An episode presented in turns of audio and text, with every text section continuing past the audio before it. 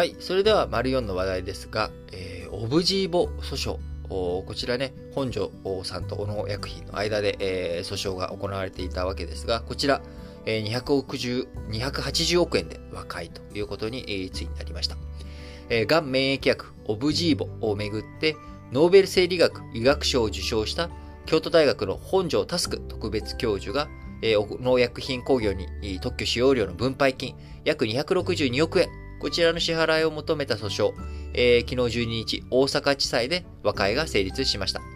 えー、小野薬品が、えー、本庄さんに、えー、50億円解決金として支払い、えー、兄弟に設立される小野薬品本庄記念研究機器、えー、こちらに130億円を寄付するということで、えー、合計280億円を小野薬品が支払うことによって、えー、解決ということになります。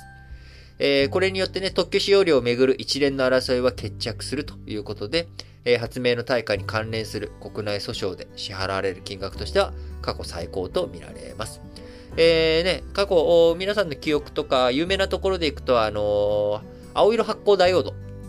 こちらの開発に関してね、これもね、ノーベル賞を取ったわけですけれども、こちらの青色発光ダイオードの開発についても、えー、まあ、いくらでしたっけ、えー、中村修二さんと日夜科学工業、えー、この間で、えー、訴訟ありましたけれども、2005年に、えー、日夜科学工業が、えー、中村修二さんに8億円払うことで、えー、和解ということになりましたが、まあ、それと比べるとね、全然規模の違う金額ということになりました。えー、非常にね、えー、非常にまあ歴史的な、あ若いということでもありますし、えー、まあこのオブジーボ大発明ということもあっての、まあ、例外的な対応ということにもなるのかなというふうに思います。えー、小野薬品、えー、本庄さんに払っているオブジーボの特許使用料、えー、こちらの両立自体は変更しないんですが、まあ、今後、そのね、えー、やっていく、これまでの話についての、まあ、和解金ということで、えー、高額和解金ということになりましたが、えー、今回争われた背景、えー、契約の成立ってどのタイミングなんだっけっていう、まあ、この部分ですよね。えー、で、結局、紙で残ってなくて、口頭でっていうような話、えー、まあ、ここの部分での争いでこじれていったというところになるわけなんですが、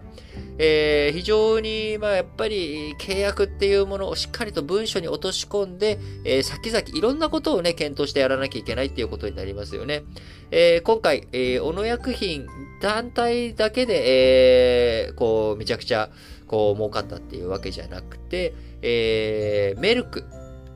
っていう別の会社も関連してるんですよね。そので、メルクから、小野薬品が受け取るところを受け取る金額、まあ、こちらについてどういうふうに、大野薬品と本庄さんの間で分配するんだっけっていうところ。えー、こちらがしっかりと書き物で残っていなかった。えー、で、まあ、お互い言ってることが曖昧だったりとかっていう中、あまあ、今回なんとかあ無事に和解には至ったというわけですが、えー、まあ、こちらであまりにも高額、金額のでかい、あのー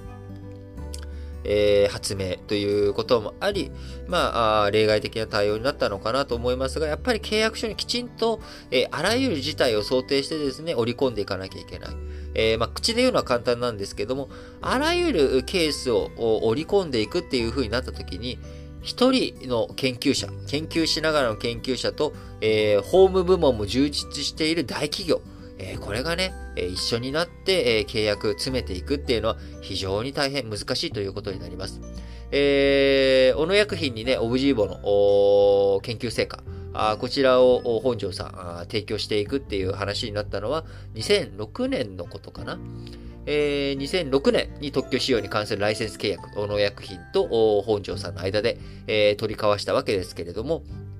このタイミングではまだ京都大学、えー、そこまでこう契約に関するサポートをできる体制が整っていなかったということで、えー、今後やっぱそういったところもしっかりとやっていく。3